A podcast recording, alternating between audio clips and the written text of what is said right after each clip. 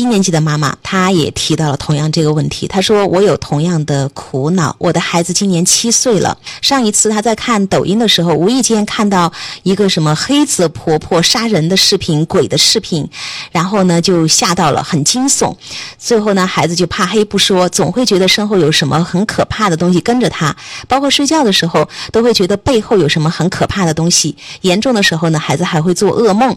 我也是没有承认他的感受，就经常跟他说不要怕呀，世上没有鬼呀。孩子说自己想忘忘不掉，我真的不知道有没有更好的一些个方法。所有就是跟刚才那个是一样的呀，接纳他的感受，不要去否定，没有鬼，没有这个那个。你会发现，我最大的痛苦就是这些妈妈她自己不能够发自内心的去悲伤着孩子的悲伤，痛苦着孩子的痛苦。当那个痛苦在自己身上也有的时候，她自己就会发自内心的啊，我好疼啊，我要我要吹一吹。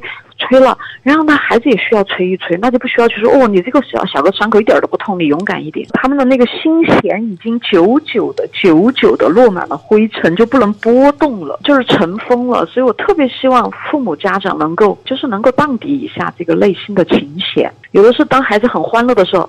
他马上要来一句：“怎么还不去写作业呢？” 完全不能够相通。还有就是孩子刚刚就是有伤心啊、失望的时候，就要急着把孩子从那个情绪里边带出来，让他快乐、高兴起来。那赶紧的发个冰淇淋啊，看个动画片啊，赶紧把他扯出来。不是有句鸡汤叫“你的快乐跟人分享，你就有双倍；你的痛苦跟人分享了，然后他就消减一半。”对对。那这父母又不跟他分担。所以首先第一个父母就是他的心弦不动，除了愤怒的时候，这个是他们自己的问题。那我们还是。谈一下技术吧，技术就是我们已经谈过千万遍的，先解决情绪，再解决问题。解决情绪就是两个标准技术动作：第一，说出孩子的感受，乖乖，啊，有点害怕吗？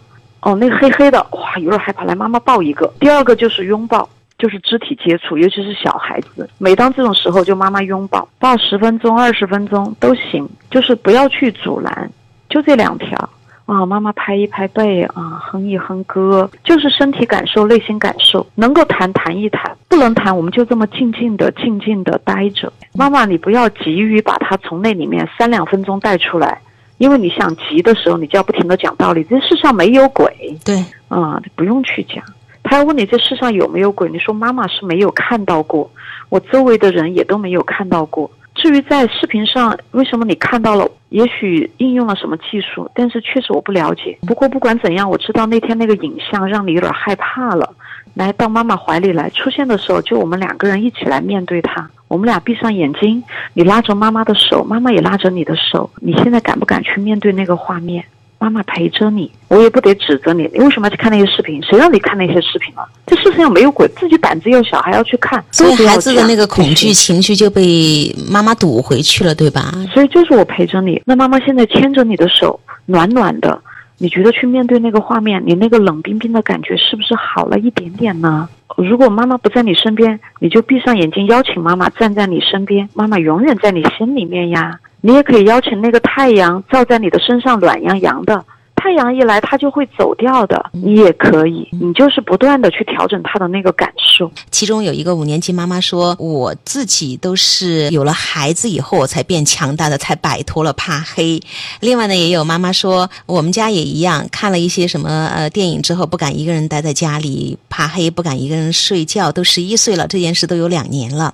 当然，还有一些更好的经过学习的妈妈，他们就会说：孩子害怕的时候，你需要我，我就陪着你。这里边没有评判。”没有不接纳哦，你说你必须要开一个灯，那我们就把灯开着，就是一个接纳的状态。孩子的感受被看见了，其实就是被妈妈接住了。那接住了孩子的那个情绪，就自然流淌出来了。这个本身就是一个治愈、疗愈孩子的过程。就是孩子们在小的时候啊，他们有非常丰富的想象的，就是能力。尤其是面对黑暗的时候，可能每一件事、每一个物，它都能够赋予他们一些生命。我记得有一位妈妈在讲她的孩子怕黑的时候，有这样一个分享，她说她会去跟她女儿。解释，哎，天为什么黑呀？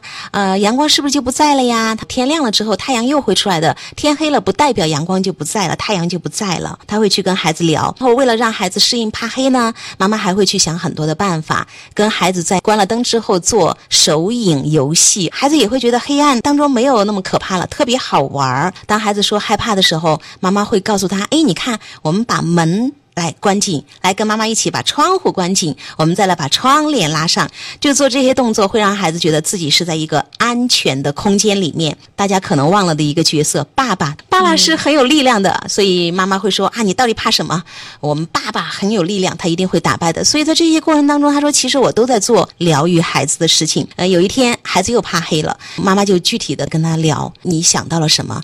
孩子就想了一个四不像的怪物出来，就说：“哎呀，妈妈，他为什么要到我们家里来？”孩子就提了这样一个问，妈妈就灵机一动说：“哎呀，是不是这个动物它真的饿了呢？想来找点吃的呀？哎呀，我觉得它突然变得很可怜呢。”孩子说：“啊，它是可怜的。”妈妈说：“对呀。”那孩子说：“那这样吧，我给他喂点吃的，他吃饱了就会走。”然后就假装了母女两个就开始喂东西，然后好像那个四不像的怪物就走了。就是面对孩子害怕的时候，用这样的方法让他觉得他是安全的，有人保护着他，或者是去分担他的这个恐惧，是不是就减弱了？嗯，说到这个安全感，我突然想到还有一招，孩子们会有很多喜欢的小玩具什么的，就是陪伴他们的东西，安慰物。对，安慰物这些东西其实也可以把它利用起来。你看，你身边有这个小熊宝宝陪着你睡，就是我们家长的那个温暖的状态，去影响到孩子，这个是很重要的。所以，孩子的安全感还是来源于我们身边的这个养育人的这个状态，抚养人的状态。